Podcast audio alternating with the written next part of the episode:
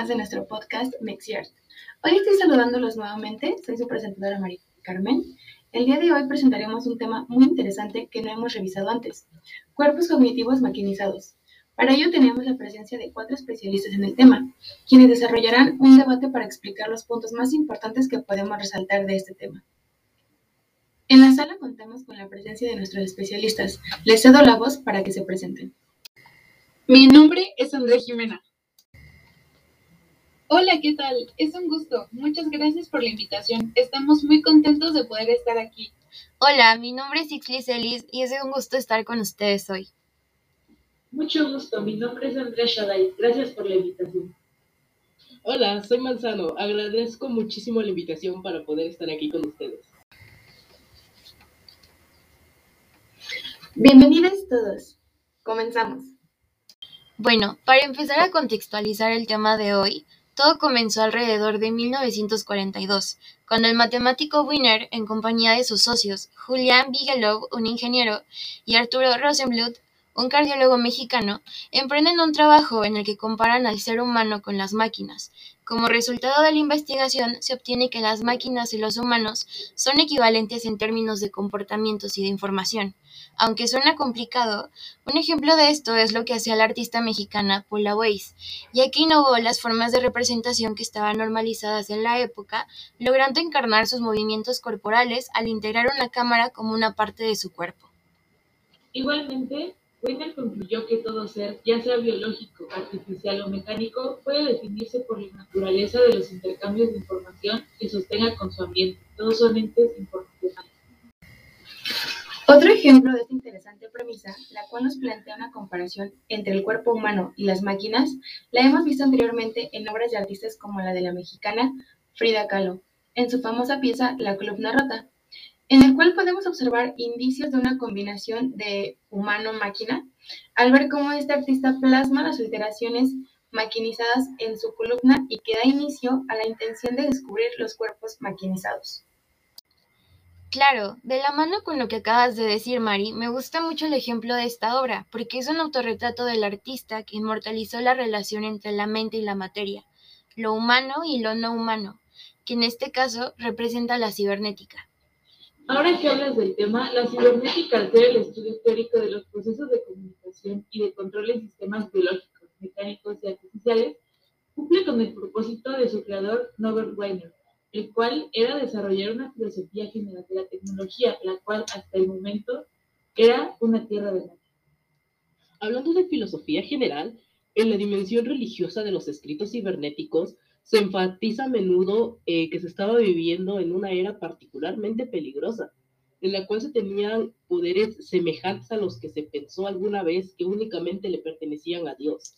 Manzano, justo tu comentario me recordó al término entropía, que normalmente era presentada por Wiener desde un sentido teológico, ya que que equiparaba la figura y acción de un diablo y representaba la desorganización, el caos y el desorden que gobierna el universo, y era considerado el enemigo número uno del pensamiento cibernético, y únicamente se podía vencer con información y conocimiento.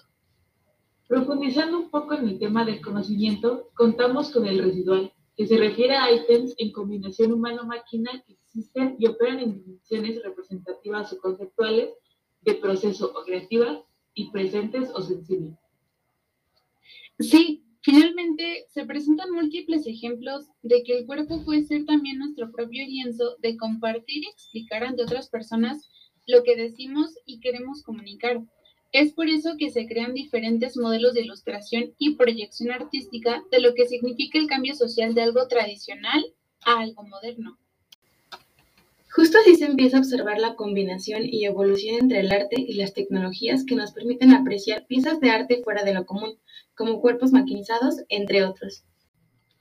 Algunos ejemplos de estos son Fernando Llanos con Videoman. En este proyecto, él busca capturar el inconsciente colectivo, donde la cultura se encuentra con la contracultura. El lugar es la calle, en donde la gente camina sin darse cuenta de cuánto está cambiando el entorno y cómo se crean nuevas formas de vida en común.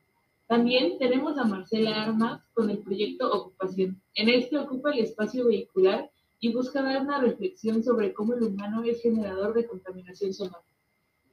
También podemos decir que las tecnologías forman y desarrollan discursos y planteamientos que nos permiten determinar en un espacio-tiempo la presencia y existencia histórica del cuerpo maquinizado en el arte.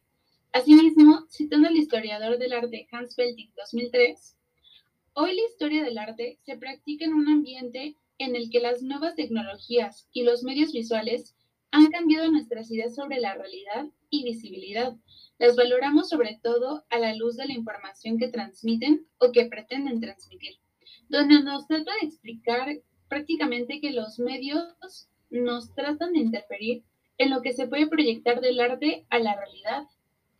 Pues igualmente las subjetividades y los cuerpos contemporáneos se ven afectados por las tecnologías de la virtualidad y de la inmortalidad, y por los nuevos modos que inauguran de entender y vivenciar los límites espaciotemporales que estas tecnologías brindan. Justamente el ideario faustico de la tecnología se expande por el tejido social y alcanza las áreas más diversas y empaña muchas definiciones que antes parecían ser nítidas e incuestionables. Retomando lo que compartió Manzano, es de mayor importancia observar cómo las tecnologías se expanden ante nuevos horizontes, combinando las tradiciones sociales para proyectar nuevas formas de plasmar el arte, y nos presentan subjetividades mediante piezas artísticas que antes eran impensables, como la introducción de la tecnología a la naturaleza del hombre y la réplica de los movimientos humanos a través de la tecnología. Exactamente, Mari. Al final, Paula Siblia siempre mencionaba que el ser humano y todo lo que él crea, a fin de cuentas, es una pieza más en este universo mecánico. Para ella somos pequeñas máquinas casi perfectas.